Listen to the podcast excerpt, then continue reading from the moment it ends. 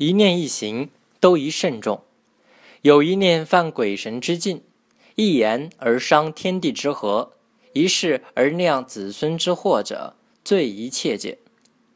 这段话的意思是说，如果有一个念头容易触犯鬼神的禁忌，说一句话会伤害人间的祥和之气，有一件事会造成子孙后代的祸患，那么这便是我们要切记并引以为戒的。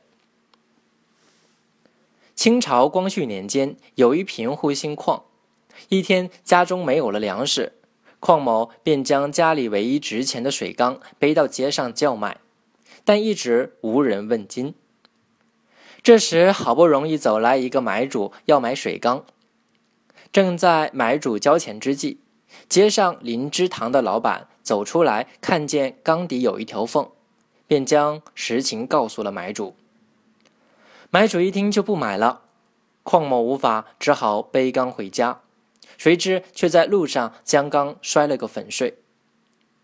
他想起家里等着钱买饭吃的妻子和孩子，越想越难过，于是坐在路边哭了起来。这时有几个人路过，十分同情他，便给了他一些值钱的东西，谁知却是赃物。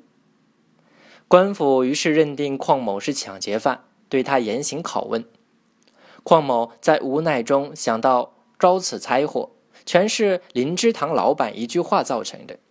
心中怀恨，于是招出林芝堂老板是抢劫的主谋。官府判定两人定期处斩。林老板一言不慎害了别人，也害了自己，最终两人都被处死。人生在世，到处是暗礁险滩，稍不留神便可能一失足成千古恨。姑且不说犯鬼神、伤天地、殃及子孙。